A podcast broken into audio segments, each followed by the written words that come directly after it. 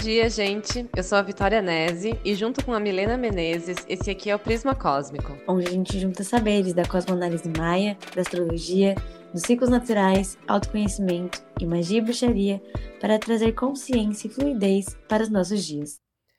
Hoje, terça-feira, lua nova no céu, dia portal, e nós estamos iniciando a onda encantada do caminhante do céu.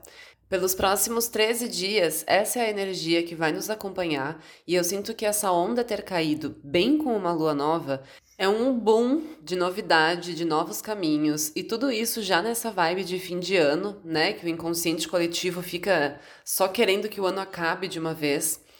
E bem, além da lua estar na sua fase nova, a gente tem isso em Sagitário, que eu acho que combina muito com essa vibe do caminhante do céu.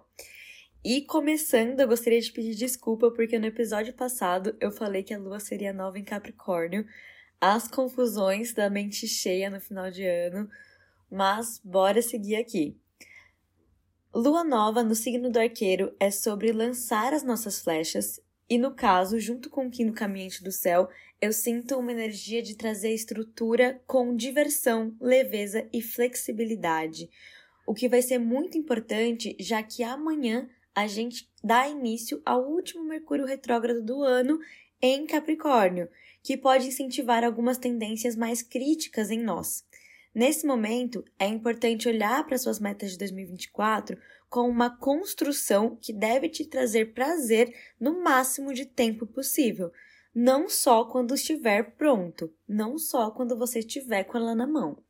Isso porque Sagitário precisa de diversão, de inovação e aventura para não entrar numa vibe controladora ou escapista. A Lua, nesse momento, está se conectando com o nodo lunar norte, que é um aspecto de quebra de padrões kármicos, o que pede para que você escute os seus instintos, os sinais do universo, esteja mais atenta aos próprios sentimentos, especialmente se eles pedem um movimento contrário a algo que já está acontecendo na sua vida, pois esse pode ser um alinhamento muito importante para que você suba de nível na sua jornada. É, eu tô vendo um certo alvoroço assim em torno desse Mercúrio retrógrado, mais do que o normal, me pareceu. Não sei se é porque ele é em Capricórnio, que às vezes ali é um, um signo mais difícil, né, de lidar, mas não sei assim, eu acho que às vezes você acha que é para tudo isso assim, esse caos mesmo desse Mercúrio retrógrado? Como é que você sente isso? É que esse é um ano de Mercúrio, né? E por ser a virada do ano gregoriano, a galera tá se planejando, tem que entregar as coisas, às vezes é mais desafiador. Mas eu não tô vendo ele com tantos aspectos conflituosos assim, sabe? Para mim ele tá bem normal. O que ele vai pedir muito são contatos com as feridas das nossas crianças, as privações que a gente viveu lá atrás, o que pode deixar a gente mais avoada, especialmente dentro de questões hierárquicas, ou seja, no trabalho. Mas eu não tô achando ele assim. E até quando Deus, que vai? caos na Terra. Até o dia 2 de janeiro. Então a gente passa ah, a virada. Então ele pega bem a virada, né? Sim, mas no ano passado também foi assim. É? Só que o que deixa mais forte é que esse ano astrológico, que vai ter a, até março, né? Uhum. Ele é regido por Mercúrio. Uhum. Então, digamos que essa virada de ano gregoriano vai acontecer no momento de menos energia, de menos intensidade, menos uhum. impulso do que geralmente a gente quer para um dia 1 de janeiro. Entendi. Tá.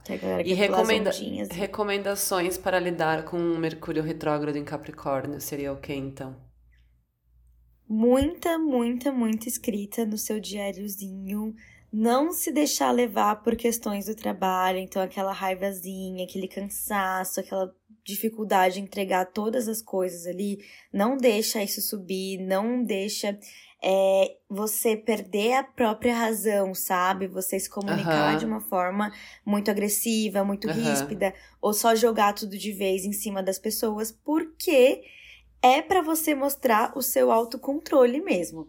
É, vai ser um período de testes com hierarquias. Uhum. Então é para você mostrar, pera, eu sei me posicionar, eu sei mostrar aquilo que eu vim dizer, não como a minha criança ferida que uhum. foi invalidada, uhum. mas como uma pessoa madura que vai, mesmo essa pessoa sendo hierarquicamente maior do que eu, enfrentar ela de igual para igual. Uhum. Boa, entendi.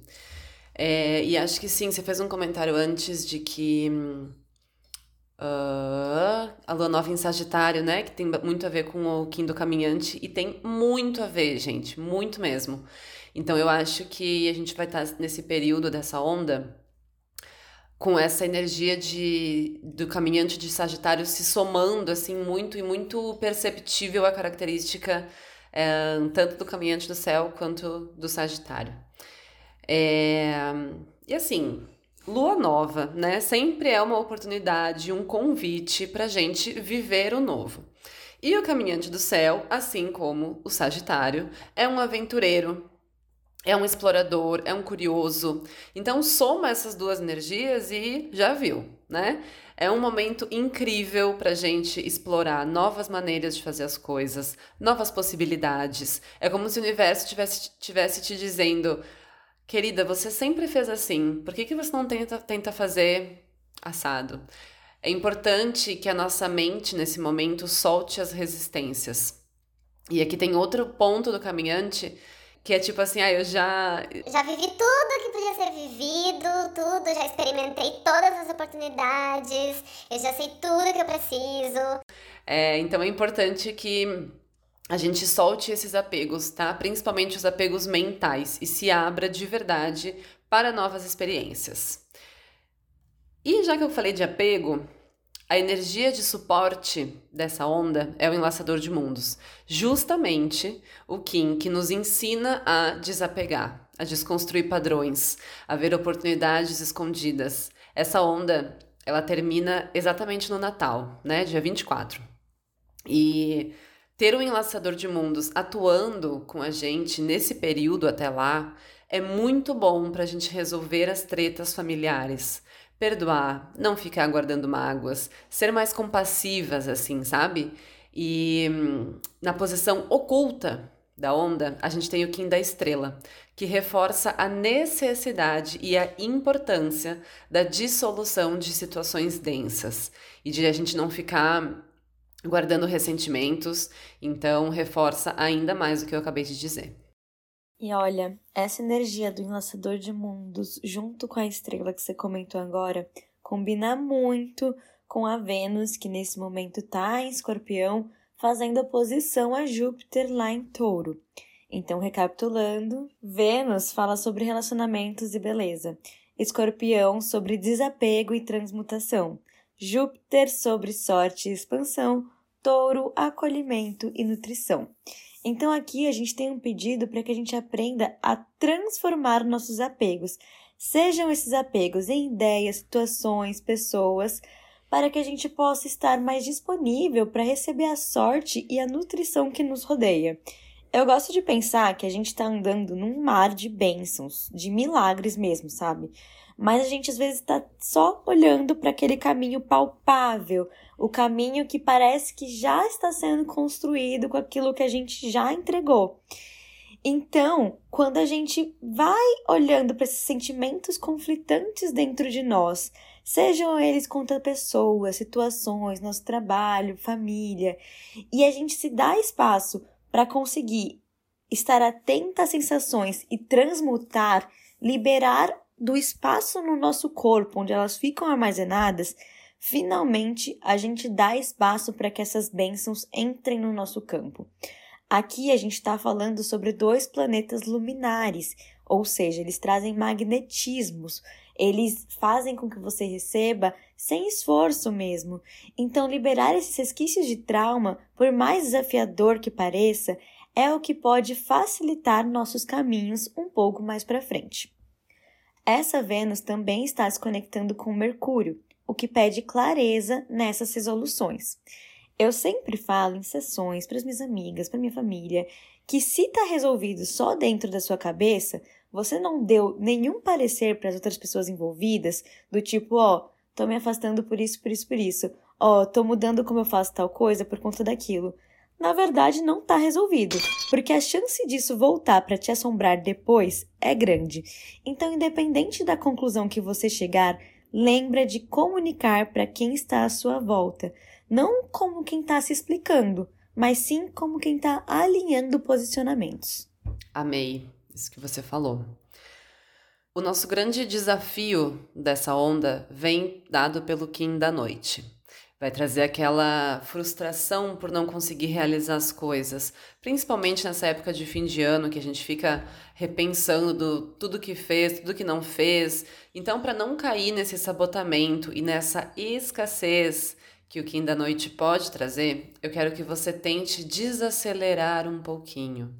Cultiva mais o seu silêncio interno e menos a comparação com o outro. Muito cuidado, gente, porque sabe? Para não ficar nutrindo uma escassez interna só porque você tá vendo no Instagram o fulano fechando o ano com não sei quantos dígitos, um monte de foto de família ali, de comercial de margarina, de férias e casas cheias no Natal com um pinheirinho até o teto, sabe? Tipo, lembra que muito daquilo ali é só uma vitrine. Então, tenta olhar mais para você e menos para o outro.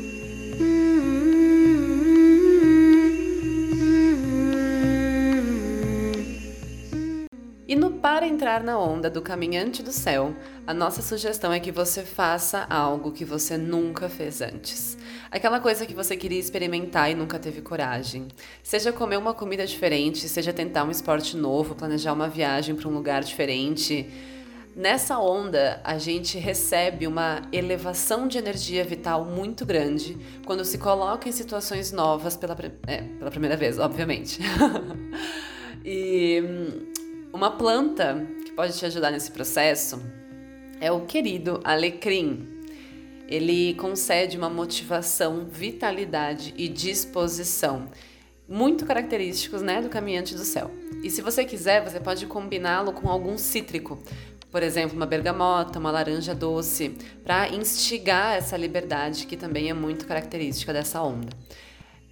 você pode, por exemplo, saborizar a sua água durante essa onda com esses elementos. É muito maravilhoso. E nesse calor, tudo de bom. Quem não fizesse para entrar na onda, Perfeito. ó, a gente tá de olho. Então é, é isso, é meus isso. amores. Muito obrigado por estarem conosco. Não esqueçam de ir até o próximo episódio, onde a gente fala mais sobre os dias da onda. E nos vemos lá.